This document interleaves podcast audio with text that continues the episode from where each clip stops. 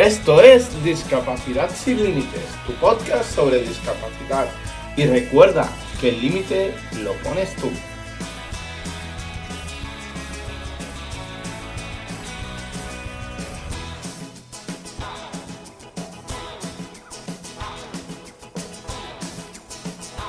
Bienvenidos otro día más al podcast, otro episodio más. Con nosotros tenemos a Amanda. Amanda, buenas, ¿cómo estás? Hola, buena, buenas tardes, ¿qué tal? ¿Cómo estamos? Eh, espero que estén todos bien, que estén pasando una Semana Santa bastante agradable dentro de vacaciones, religiones y costumbres de cada uno, que lo estén pasando con la gente que quiere, que esté a su lado, con sus amigos, familia, etcétera, etcétera. ¿Te acuerdas el tema que vamos a tratar hoy, no? Bueno, dímelo, dínoslo tú. El futuro de las personas con discapacidad. Bueno, ¿Por qué vamos a tratar este tema? Pues este tema eh, es muy ambiguo dependiendo de la capacidad que tiene cada uno, porque dependiendo eh, la, la mm, circunstancia de cada persona con discapacidad, puede ser de una manera o puede ser de otra. En el caso de la epilepsia, también es una hay que verlo de una manera diferente porque por ejemplo yo no puedo aceptar un trabajo porque lo conduzco y no tengo carnet entonces me echan para atrás porque no tengo carnet cuando hablo de futuro no solamente estoy hablando de trabajo. Cuando hablo de futuro también estoy hablando de que qué queremos hacer cuando seamos adultos más adultos aún que decir en edad longeva. Y sobre todo con quién queremos estar con quién queremos compartir esos momentos de nuestra vida que nos hagan más agradables. Es decir, nosotros podemos hacer un trabajo, podemos tener una vida económicamente más o menos estable cuando se encuentre la estabilización, pero también hay que buscar lo que es un entorno que, se, que acompaña a vivir bien. Es decir, eh, tu futuro está ahí, que en tu trabajo, pero dentro de tu vida también tienes que buscar esas personas que te aportan. Si no te aportan nada, no vale la pena estar con ellos. Pero si te aportan, apuesta por ellos. Entonces yo creo que hay que buscar este futuro no solamente de forma profesional, porque hay que buscarlo, porque no vamos a depender siempre de una persona ni de la familia económicamente ni sentimentalmente. Sentimentalmente sí, pero económicamente no. Ajá. Entonces, entonces yo creo que eh, es muy importante cuando salimos a la calle, por ejemplo, yo salgo de una vuelta a las canteras, a la playa de las canteras de Gran Canaria, o otro tipo de, de sitios como es en la cumbre, hablo con mucha gente, pero porque necesito comunicarme necesito saber cómo está la persona hoy, cómo no están, cómo no están. Que mis amistades ahora no están por momentos X, pues mira, ahora es un momento que están en stand-by.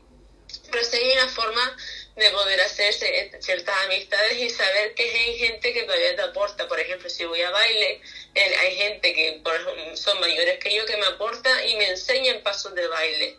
Que a lo mejor me enseñan también, hasta los mismos profesores me enseñan eh, cosas que no están relacionadas con el baile, como aprender a gestionar mis sentimientos y mis problemas. Por eso hay que saber cómo cómo, con, quién estamos. También es verdad que, que, que yo recomiendo que hagan un balance de la vida y si no quieren ser una carga para nadie, porque en mi caso yo no quiero ser una carga para nadie, porque sé que cuando tienes una discapacidad te sientes eh, una carga, porque te sientes una carga, te sientes que es una persona que a lo, lar a lo largo de tu vida, casi cuando llegas ya al final de tu vida, no quieres que se ocupen de ti porque se han ocupado tanto durante tu vida que no quiere ser una carga para nadie, no quiere ser una molestia para nadie. La palabra es molestia.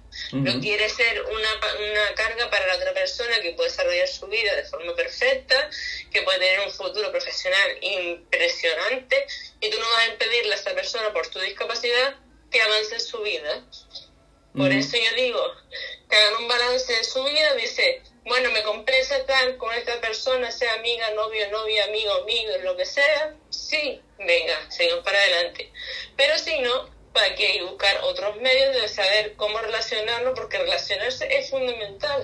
El hablar, comunicarse, el B2B es fundamental. También. Porque lo que no. Sí, Dime. también viene bien aquí el hecho de, de aceptarte, porque también me he encontrado con, con, personas que tienen discapacidad que aparte de decir o, o de sentirse como tú has dicho, de, de, no ser una carga, muchas veces es que las personas también con las que convivimos, digo convivimos, no es mi caso, digo, pero convivimos en general, es porque muchas veces esas personas también nos hacen ver como, como una carga y no nos dejan desarrollarnos. Que eso también me lo he encontrado. Entonces ahí hay que... No sé si, si me equivoco cuando digo que hay que encontrar un equilibrio de que evidentemente eh, nadie quiere ser una carga para nadie, pero también ahí juega en papel eh, el, el, las personas que nos rodean en el sentido de tampoco hacernos sentir como una carga y hacernos sentir inútiles, porque también me lo he encontrado. Entonces, eh, yo pienso que ahí es súper importante. Y eso no empieza, eso no empieza desde ahora, eso empieza desde que naces y, y tu propia familia y el entorno que te rodea no te hace sentir como una carga, te hace sentir que tú eres una persona válida, ¿vale? Eh, en la sociedad. Entonces, también cuando tú has crecido con ese concepto, pienso que tu forma de ver lo que tú estás diciendo, que en muchos casos se puede dar, eso también cambia. ¿no? Yo estoy de acuerdo con que es una cosa de largo tiempo, no es una cosa de corto tiempo, pero ¿qué pasa? Que eso, la persona que lo tiene lo acepta, pero la han estado repitiendo durante muchos años, han, estado diciendo, tú tienes un problema, tú tienes un problema, tú tienes una dificultad, una dificultad, dificultad y problema son sinónimos. Entonces, eso una, la persona que lo padece pasa un kilo relativamente, para la larga se da cuenta que sí es verdad que puede ser un problema para las personas, que puede ser un problema para otra persona que quiere convivir con ella o no quiere convivir con ella, a lo mejor es un problema para, para tener una relación sentimental que muchas veces la otra persona no lo acepta. Por eso a mí, por ejemplo, me dejaron por tener discapacidad. A mí una vez me dijeron, mira, estoy contigo porque te fue a operar en epilepsia. Entonces, eh, cuando tú te encuentras con personas que te echan para atrás, que te echan la culpa, que te dicen que eres un problema, llega un momento que dice, hasta aquí se acabó. Yo me relaciono con todo el mundo, yo hablo con todo el mundo, pero de ahí a que esa persona entre en mi vida, tiene que pasar un tiempo. Entonces yo soy de la opinión que aparte de aceptar la, la discapacidad y que te rodees de las personas que te aporten, como tú bien dices, no es de, de corto plazo, es de largo plazo. Y que a veces nos sentimos una carga, sí, yo sí, a veces sí me siento una carga, pero ya no, ya no me siento una carga y yo digo que me quiere aceptar, que me acepte y que no me deje. Pero yo aquí también veo la importancia de la persona que tiene discapacidad no hacer eh, que la otra persona que no la tiene o la otra persona con la que convive eh, que no le haga ver como que es una carga para él. Porque también nos podemos encontrar el otro lado sabes de, de que personas que eh, le hayan repetido tanto que es una carga que es una carga que cuando se encuentra con una persona que hace todo lo contrario eh, si le hacen ver a esa persona como que ellos se sienten como una carga y a la vez eso puede llegar a frustrar a, la otra persona que le rodea que no hace nada más que apoyar a la persona con discapacidad y no hacerle ver como una carga en sí. No sé si me explico. Sí, pero es difícil para la persona que tiene una discapacidad que, que la otra persona que no la tiene o que la tenga, no lo sé, eh, le diga, mira, para mí no eres una carga y, y en realidad como es, es, tanta la huella que ha dejado ese largo plazo, como vamos a decir, ese largo plazo, esa carga de culpabilidad es tan grande, porque no tiene otra palabra, culpabilidad, se siente tan culpable que cuando se lo dice se lo cree. No se lo cree. Entonces es como si le dijera eh, qué guapo eres o qué guapa eres y en realidad no lo eres. Cuando, cuando me dicen qué guapa eres, y digo, sí, sí, soy del montón es verdad, soy del montón. Y entonces, eh, cuando una persona dice, no, que yo te acepto como tú eres, yo te quiero apoyar, yo te quiero querer, yo te quiero mimar, yo te quiero no sé qué, hay, sigue un punto que no lo crees. No lo crees porque nunca te han tratado bien. Y como no te han tratado bien, sino que te han estado diciendo, eres un problema, tienes un problema, tienes un problema, tienes un problema. No que tú eres un problema, sino que tienes un problema, te terminas creyendo que tú eres un problema no que la otra persona te haya creado un problema, sino que tú te crees un problema por la dificultad que tiene y eso no es así. No, no tiene por qué ser así. Es verdad que hay muchas discapacidades que dependemos, dependen de otra persona. En mi caso no, yo no dependo de nadie eh, a nivel físico porque yo me valgo por mí misma, pero en el caso de que tú dependas de alguien, que yo conozco gente que está en, tetrapléjicos, en silla de ruedas, y hagas un balance en tu vida y veas que esa persona no te está aportando, sino al revés, te está restando, no te deja vivir con tu mujer, no te deja vivir porque conozco dos chicos de silla de ruedas que son marido y mujer, no te deja vivir, te insulta, te degrava, te hace sentir mal, pues tú haces un escrito, vas a anotar y dices, mire, yo quiero estar con esta persona, esta, esta y esta. Que puede, bien, que no, no deja, pero siempre, si no lo puede, si tienes una dependencia de otra persona porque tienes una discapacidad física, déjalo por escrito. No, te, no, no hagas que te impongan a nadie que no te quiera, que no te quiera, que no te mime y que está contigo por estar, porque estar contigo por estar no está. Sí, porque eso a la larga nos hace ver un futuro bastante negro. No sé si me explico. No sé. Sí, sí. Estar por conveniencia a la larga es una es una tortura para las dos personas, no solamente para la persona que está dependiente, sino la que está cuidando. Porque la persona que está cuidando sabe que está con esa persona por economía, no está por esa persona porque la aprecia no está por esa persona porque diga me interesa tu amistad, me interesa estar contigo, o creo que me aportas, o creo que no me aportas. No, está por economía y a la larga terminarán discutiendo o separándose o quién sabe dónde. O simplemente aguantándose porque como la otra persona es totalmente dependiente, eh, pues por lástima o por pena acabe eh, con esa persona, pero simplemente por pena o por lástima. Y eso tampoco... Pero eso a nivel mental, tú sabes que es horrible. Eso a nivel mental es horroroso, que no que tú que estés dependiendo emocionalmente de otra persona. Sí, básicamente. Y eso no puede ser así, digamos que no debe ser así. Hay mucha gente que cuando mm, emocionalmente dependen emocionalmente de otra persona, eh, no se dan cuenta, pero le están mermando, le están haciendo una huella en su alma y en su corazón y no se está dando cuenta que se está perjudicando a sí mismo.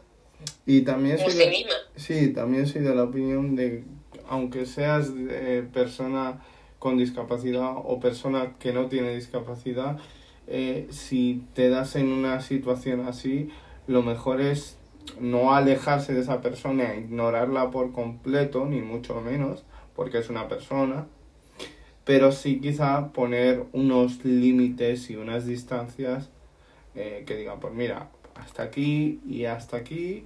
Podemos a lo mejor ser amigos o tomar algo o tal, pero no me pidas más porque pienso que a lo mejor eh, tu compañía a mí no me hace bien y, y, y esto no está bien y al final tú y yo vamos a acabar mal. Entonces, antes de acabar mal y antes de, de acabar con un problema serio, mejor que tú y yo simplemente lleguemos hasta aquí y ya está. De todas formas, quiero recordar que sí es muy necesario el trabajo. El trabajo es muy necesario económicamente porque no podemos depender, no debemos depender económicamente de nadie, sea familia, amigo, pareja, etcétera, etcétera. No dependan nunca, nunca, nunca, nunca de nadie económicamente, porque eso es lo peor que puede haber en la vida yo cuando estoy en el paro me siento fatal porque no estoy cobrando nada y estoy dependiendo económicamente de mi familia, pues me siento fatal.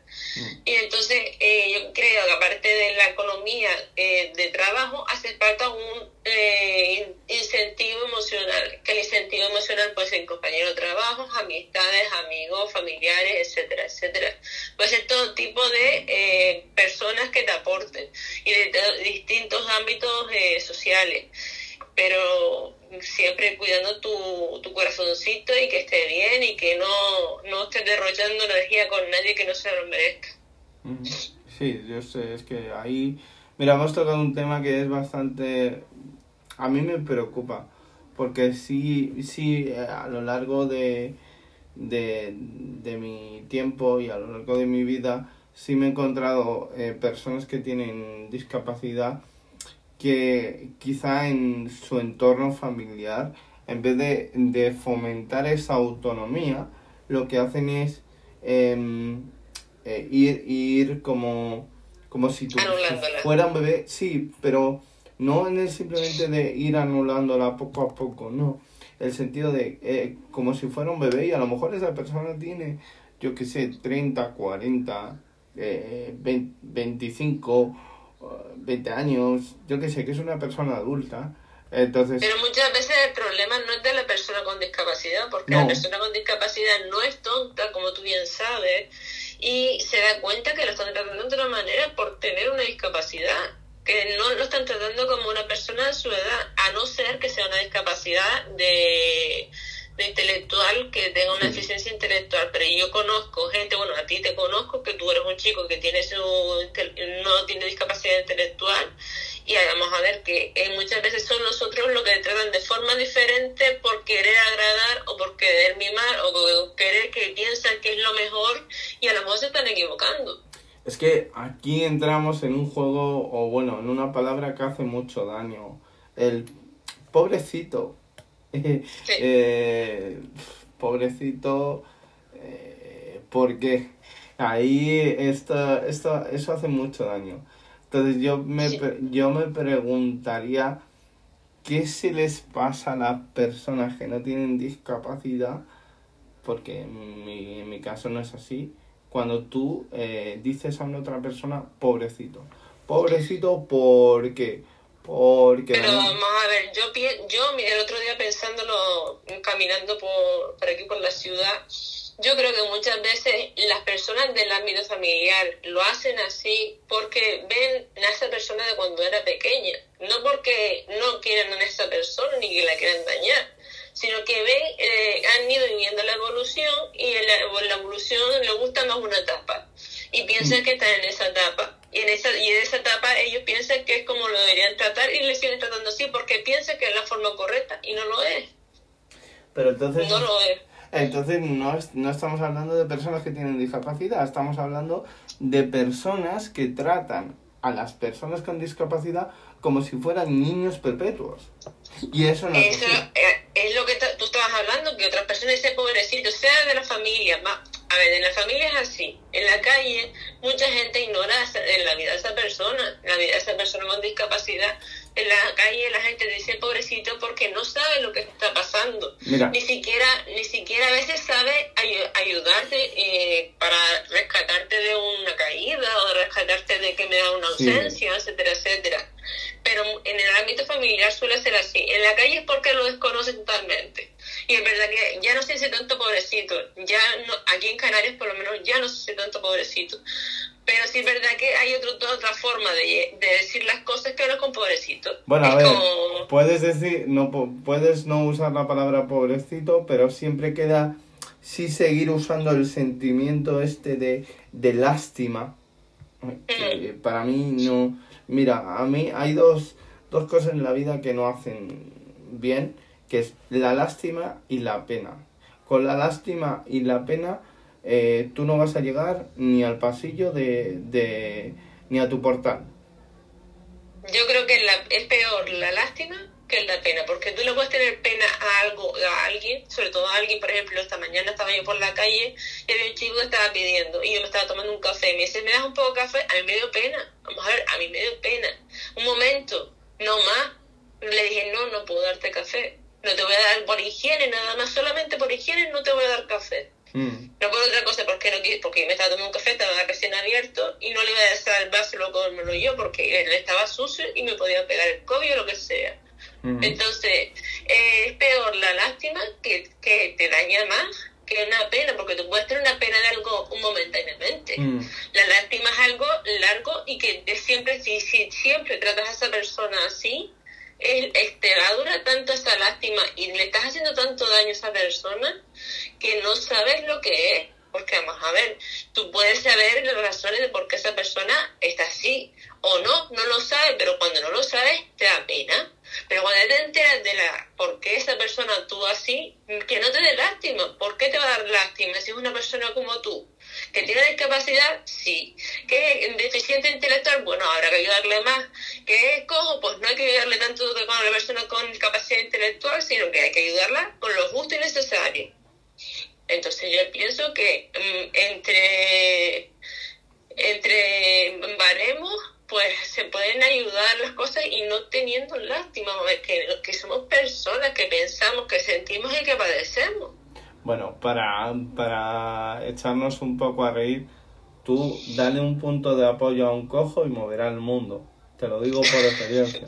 Entonces, a mí con Mira, te voy a contar un chiste. El otro día, el otro día, hay un chico que también es cojo por mi casa y que está viendo... A ver, a ver, espera. ¿Que hay un cojo que va por tu casa o hay un cojo que vive por tu casa? A ver, Que matiza va por eso. mi casa, no sé si vive por aquí, pero todos los días por aquí pasa un cojo. Vale, no, no soy yo, ¿eh? Para los que estén No, no, escuchando. tú no eres, tú No. no, eres otro chico de aquí de Canarias que yo lo conozco. Y un día estaba en la farmacia que está al lado donde se pone la de los boletos.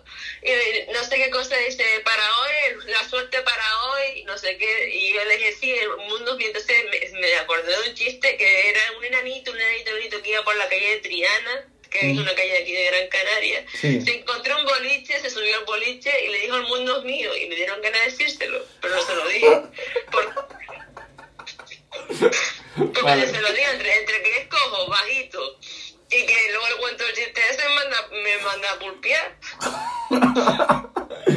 Yo se lo hubiera... Escucha, yo se lo hubiera dicho, ¿eh? Pero bueno, yo soy No, yo. yo hoy lo vi, lo, hoy lo vi, me acordé, digo, me dan ganas de decirle chiste. me dieron ganas de decirle chacho. El otro día casi te cuento un chiste, pero no te lo conté al final. Pero nada, yo, yo intento sacar el lado positivo a, a las- a las cosas. Yo no intento amargarme la vida ni amargársela a nadie. Mm. Por eso eh, miro por mi futuro y miro mi, independien- mi independencia no solo económica, sino eh, sentimental y, so- y social. Vamos, que yo no, no pretendo que todo el mundo sea mi amigo ni mi amiga. Yo Sí. sé que tengo un carácter bastante jodido. Pero vamos, que tampoco soy un ogro. Que, Bueno, que- yo, no, yo no soy jodido. Yo tengo un amigo que dice, tú no es que tengas mala leche, tú es que eres un cojo cabrón. Y digo, vale, sí, estoy de acuerdo contigo. Yo soy un cojo cabrón. Eh, pero bueno, yo soy así, eso no va a cambiar y soy un cojo cabrón. Hasta que me conocen y cuando me conocen dicen, ah, no eres tan cabrón, simplemente lo aparentas. Digo, ¿ves?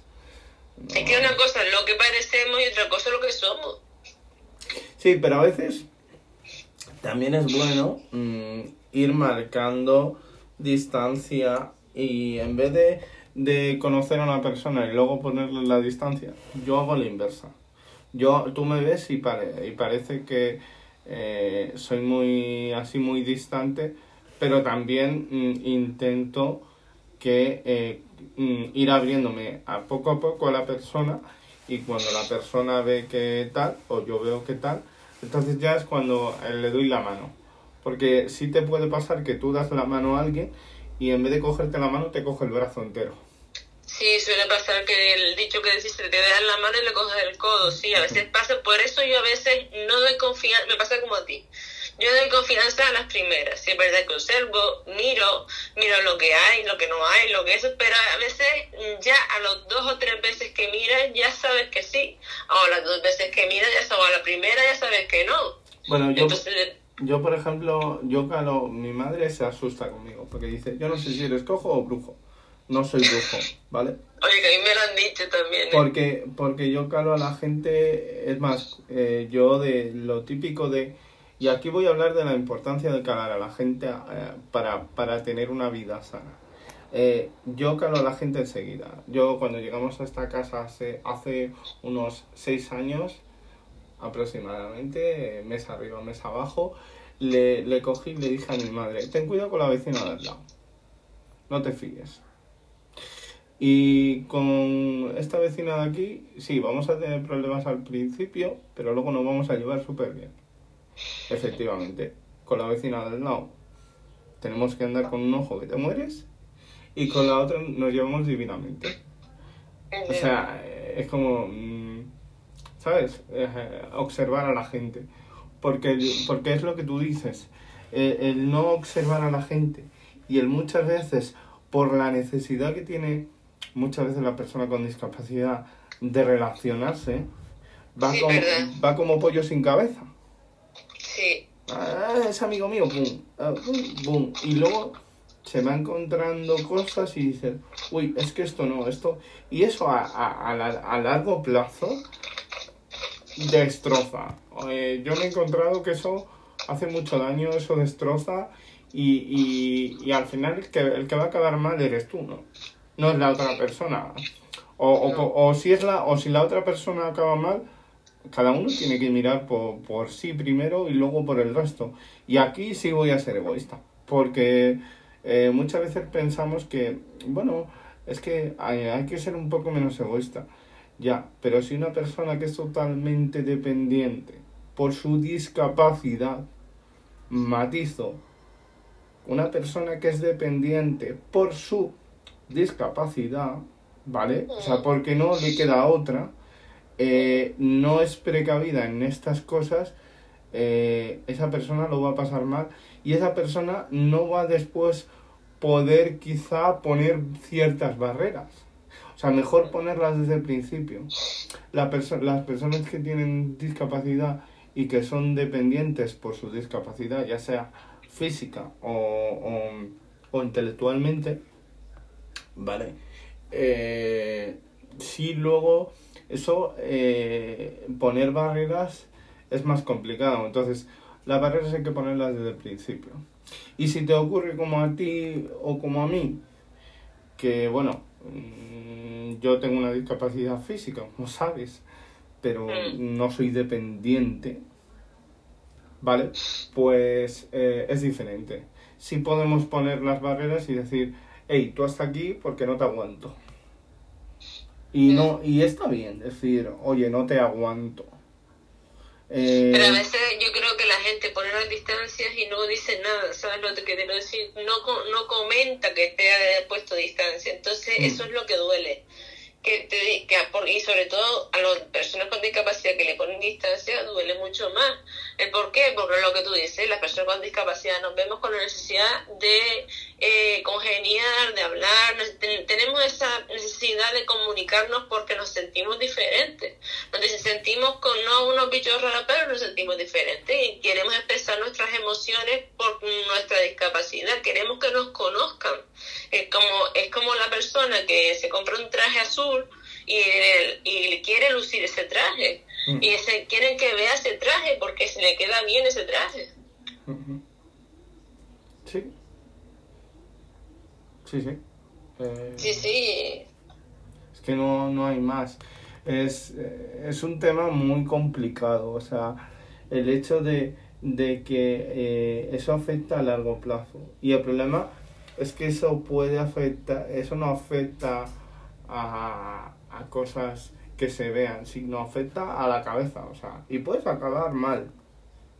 De todas formas, como la semana que viene vamos a tratar otro tema, otro tema mm, algo parecido, algo parecido a lo que estamos hablando, porque ahora se me, se me vino a la cabeza el bullying y todas esas cosas que se viven en el trabajo y en los colegios y demás, que ahora que podemos tratarlo en el próximo, en el mm. próximo podcast, porque son bastante eh, fuertes. Porque yo ahora no los quiero empezar a nombrar porque me gustaría meterlos en la próxima sesión, en el próximo podcast, para poder hablar de ello con, porque es lo que tú dices, afecta psicológicamente al niño, a la niña, adolescente, adolescente o hasta adulto. Sí. Hay muchas eh, cosas que, que hay que cuidarlas. Yo es que tengo mi opinión muy personal y muy marcada respecto a ciertas cosas, porque eh, yo personalmente, y sé que se va a hablar en el siguiente podcast, pero bueno, así como van a ir de la mano, eh, yo por ejemplo, y lo dejo ahí, ¿vale? No creo en el bullying como tal, ¿vale? Eh, lo explicaremos, ¿vale? Porque yo no creo en el bullying como tal. No estoy diciendo que no exista, estoy diciendo que no creo en el bullying como tal. Que son no sé, yo tampoco creo en el bullying. Yo no creo que yo no creo que haya sido niña de bullying, pero sí es verdad que la gente con la que me rodeaba, que supuestamente iban a ser futuros amigos, no me trataban bien no me trataban bien, me cachaban la cabeza con una tarta, se reían de mí, me insultaban, se reían, me hacían canciones, etcétera, etcétera. La, la, la importancia de esto es saber ponerle límites a las cosas en general, a las personas y a las situaciones. Si tú sabes ponerle límites, y, y aquí eh, entramos en un tema muy delicado, muchas veces a las, bueno, Hoy, últimamente en general, eh, no sabemos ponerle límites a la gente. Eh, en general, ¿vale? Eh, Pero porque es lo que decíamos antes, te da pena. No, Te da pena darle de lado. Pero ya no te hablo de las personas con discapacidad, ya te estoy hablando en general. Con todo el rollo de la inclusión, de no sé qué, muchas veces no sabemos ponerle límites a todo. Todo vale, eh, si en el colegio se meten contigo, hay profesora, profesora, pero el otro te puede seguir estar cascándote, o sea, está en el caso de los colegios, y no pasa nada. O, o, o simplemente de, ay, no te metas conmigo, no, a veces no, el no te metas conmigo no sirve de nada. Mm, Ya, yo sé que tú eres más radical que yo en eso, que tú ya en otros momentos me lo has explicado y me lo podemos explicar la semana que viene, pero yo creo que sí es verdad que hay que poner límites en cierta manera. Se puede, por ejemplo, yo con mi grupo de amistades adolescentes tuve que cortar Claro. y irme a otro grupo. Mira, yo Yo tengo... tuve... Aquí voy a hablar de mi amigo Carlos y cuando escucha el podcast, además este se lo voy a pasar personalmente a él. Eh, voy a hablar de mi amigo Carlos, él no tiene discapacidad, él es un tío de 50 años, 50 años recién cumpliditos además. Y, y yo me llevo genial con él, Eh, él es un tío con la cabeza en los hombros y los pies para andar. No sé si me explico, es un, es un tío que dices tú, ostras, tío, como estos hay pocos. Eh, cuando escucha muchas veces comentarios de, o sea, hacia mí, de, ay, pobrecito, es que como está cojo, es que no sé qué. Él dice, qué pobrecito ni qué ocho cuartos. Dice, pena me das tú. ¿Tú has visto a este? ¿Cómo está? ¿Está mejor que tú? ¿Vive mejor que tú? Entonces, eh, no sé si a mí mm, me viene bien la gente así. O sea, A necesitamos ver, es- en la lo que te está diciendo él es que tú, tú relativamente bien, y es verdad, relativamente vivimos bien comparado con otras personas. Pero, pero, Pero, ya no- Sí, eso es lo que te voy a decir ahora, seguramente. No estamos Sí. hablando en el sentido de, si tú tienes discapacidad, eh, no eres un pobrecito por el hecho de tener discapacidad.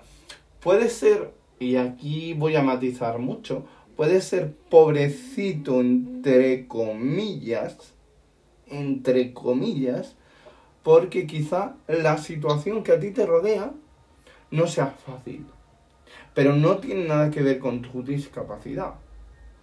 Eh, no sé si me explico. Es la situación que te rodea. Y muchas veces esa situación que te rodea la ha provocado la gente que te rodea, no tu discapacidad. O sea, y aquí eh, personas que rodean a, personas con discapacidad o que interpiensan con personas con discapacidad, usar la cabeza, que la cabeza eh, no está para peinarse por las mañanas. La cabeza está para pensar. ¿Vale? Peinaros, veces- que es A importante. veces, hay que, pe- a veces como el marketing, que hay que saber buscar su propia estra- estrategia de la vida. Hay que buscar tu camino, buscar el camino que te viene mejor, que a lo mejor en ese camino te das cuenta que la otra persona pues va a acabar peor que tú. Claro, entonces, eh, y también eh, que no tengáis discapacidad no implica que no la podáis tener en un futuro. Entonces, eh, pensar que a lo mejor el día de mañana podéis tener discapacidad y, cómo de repente os empiezan a tratar con pena y con lástima. Cuando nunca os han tratado con pena o con lástima. Es que es- eso es algo que las personas con discapacidad no lo piensan hasta que de repente no tienen discapacidad, ¿sabes? Yo tengo, una, eh, yo tengo un amigo que tuvo que estar un tiempo con muletas y me dice, ah, tío, ahora entiendo lo que me decías. De la gente que es muy pesada con el rollo de te ayudo, te ayudo, te ayudo, te ayudo. Digo, ah, es que cuando yo te lo decía me decías, ah, no será para tanto. Pues que hay gente muy pesada. Pero muy sí, a pesada. veces hasta que no le pones en su camino una, una- un impedimento que puede comprender que el otro eh, está sufriendo cuando hasta que no lo entiende. Y Así. luego, luego te encuentras que cuando tú le has puesto los límites y le has dicho, mira, eh, ya la cuarta, quinta, sexta vez de no seas pesado, porque yo lo llego a decir, mira, no seas pesado, te he dicho educadamente que no, ya es que las personas con discapacidad eh, son muy bordes o tienen un carácter muy difícil. No, es que tú eres un pesado. Si a ti la primera vez te dicen que no, pues no, ya está de no insistas más, porque si tú estás a una persona, mira esto, mira lo otro, mira pum, pum, pum, pum, pues es normal que la persona ya tenga o no tenga discapacidad, haga ¡pla! Y, y está aquí. Y diga, es que eres un pesado, tío. Eh, eh, no eres más pesado porque no nació antes. Entonces, aquí entramos en, el, en ese juego de, de mm, cuando no tienes discapacidad, si una persona te dice no necesito ayuda, es no necesito ayuda. Y a mí me ha pasado en el, en el metro a lo mejor, decir, no necesito ayuda, o a lo mejor pedir ayuda y que nadie te ayude, que es igual de malo. Sí. ¿Sabes? Que parece que, que, que, vas a pedir ayuda y mucha gente sale, eh, sale corriendo y tú, bueno, pues vale, pues con decirme que no es suficiente. Mm, sé educado. Que también me ha llegado a pasar el otro lado contrario. Eh, porque mira, aquí en Madrid, por ejemplo, es súper curioso. En el metro, las escaleras mecánicas nunca, la gente que no tiene discapacidad o no tiene una discapacidad eh, a nivel motor no se da cuenta. Pero las, las escaleras del metro, las mm. mecánicas, no siempre van a la misma velocidad. No, no eh, es más, hay algunas que incluso cuando van rápido no van a la misma velocidad todas, yendo rápido. Entonces, muchas veces me he encontrado con algunas escaleras que es que no me daba tiempo con el pie. Y claro, dices tú, no hay ascensor, como bajo? Porque bajar andando eh, ciertas escaleras, dices, madre mía. Entonces, ya pues ahí entras en el, en el hecho de tengo que pedir ayuda, tengo que decir que me dejen apoyarme en alguien, porque no te puedes apoyar en las escaleras porque las escaleras también se mueven, la goma esa, entonces es como si no te apoyases. Eh, y si me ha llegado a encontrar de, eh, perdona, ¿te importa ayudarme? Y no, no, no, no, es que no quiero nada, ¿no? A ver, ¿me quieres escuchar primero? Te estoy pidiendo ayuda, no te estoy diciendo que quieras algo. Entonces, eh, paremos a pensar así en el hecho de de, de que hay gente de todo tipo, sí, hay, hay, discapacitados de todo tipo, sí, pero no por el hecho de que te digan ya por cuarta o quinta vez no necesito ayuda, no significa que yo tenga un carácter difícil. Significa que tú eres Y que no necesites en algún momento que te ayude. Ahí está. O sea, tenemos que eh, encontrar el equilibrio. Y yo aquí voy a dar un, un voto de, de, confianza a la gente que me rodea en el sentido de... Mm, yo tengo amigos que no... Bueno, la mayoría de mis amigos no tienen discapacidad. Eh, y la verdad que para mí eso es, entre comillas, y digo entre comillas, un alivio. Eh, esto va a sonar mal, pero no. Espera que me explico. Eh, el hecho de que mis amigos que no tienen discapacidad mmm, nunca me dicen te ayudo. Esperan a que yo manifieste mmm, de alguna forma que necesito que, que ayuda. Por ejemplo, con la persona que más voy aquí en Madrid, que es mi colega Carlos, eh, nunca me dice te ayudo. Él, por ejemplo, si yo necesito apoyarme, Simplemente me acerco a él, pongo la mano en el hombro y él ya sabe. Ya, pero qué confianza entre ustedes dos y hay una eh, conexión, digamos, de amistad que es bastante ya fuerte ya. Entonces, lo importante de tener también eh, amigos así, que en vez de coger y aislarte y meterte en una burbuja y hacer que tu futuro sea muy oscuro muy negro, ¿vale? Te, te aclaren ese, ese futuro que no es tan negro. O sea, yo por ejemplo, me dicen en un futuro de aquí, cuando sea ya una persona con, con bastón andador o en silla de ruedas, como quieras que sea, eh, me dicen qué tipo de personas quiero en mi vida, si quiero a una persona que me aísle o a un, o a un amigo mío como es Carlos, pues me quedo con Carlos. ¿Por qué? Porque sé que él no va a estar ahí dándome el coñazo, vamos a ser claros, y va a estar ahí cuando yo necesite algo. Bueno, mi amigo Carlos, cuando yo sea mayor, a lo mejor él no está, pero bueno, eh, espero que sí. Em, así que Nada, Carlos, de todas formas, eh, si es un amigo de verdad, tú sabes que hay amigos que no están físicamente, pero están espiritualmente, o están en tu alma, están en tu pensamiento, como tú Mm. quieras verlo, pero, en pero sabes que puedes recurrir a ellos. Sí. Sabes que están ahí y sabes que puedes recurrir a ellos y también quiero lanzar un voto de confianza para aquellas personas que no tienen discapacidad, que no todas son iguales. No todas reaccionan de la misma manera, algunas reaccionan antes y otras reaccionan después, que no, Mm. no tiene vuelta de hoja. Y luego, y si quieres aquí, yo creo por mi parte no hay mucho más que hablar, pero eh, sí el hecho del sentido común, tengamos sentido común.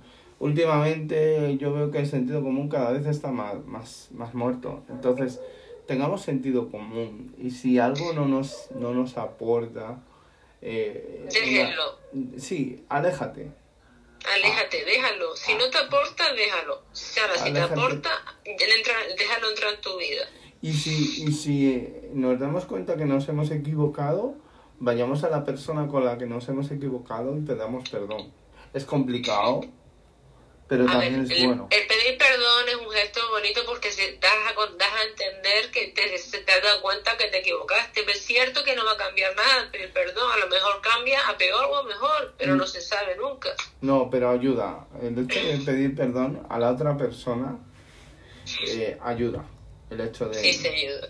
se ha equivocado, está reconociendo que, que tal. Y luego también, porque yo soy una persona que cuando está en un momento complicado, yo me, me aíslo. Yo soy como una, como una eh, ostra. Se cierra y, y no hay manera. O sea, a mí no me, a mí no intentes sacar lo que me pasa porque no te lo voy a decir. Pero no porque no suele tenga... pasar, suele pasar porque somos tan nuestros, tan nosotros mismos y nosotros y los sentimientos que solo a X personas se lo vas a contar. No, yo, yo voy más allá, yo no se lo cuento. O sea, yo no lo cuento, literalmente. Ya puede ser la persona con la que más...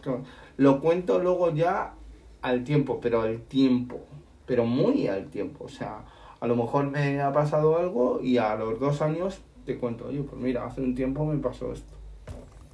Entonces, eh, también mm, mm, intentemos, y aquí tengo que dar ejemplo, tengo que eh, ser yo el primero que dé ejemplo, que no lo doy, el intentar abrir, abrirse.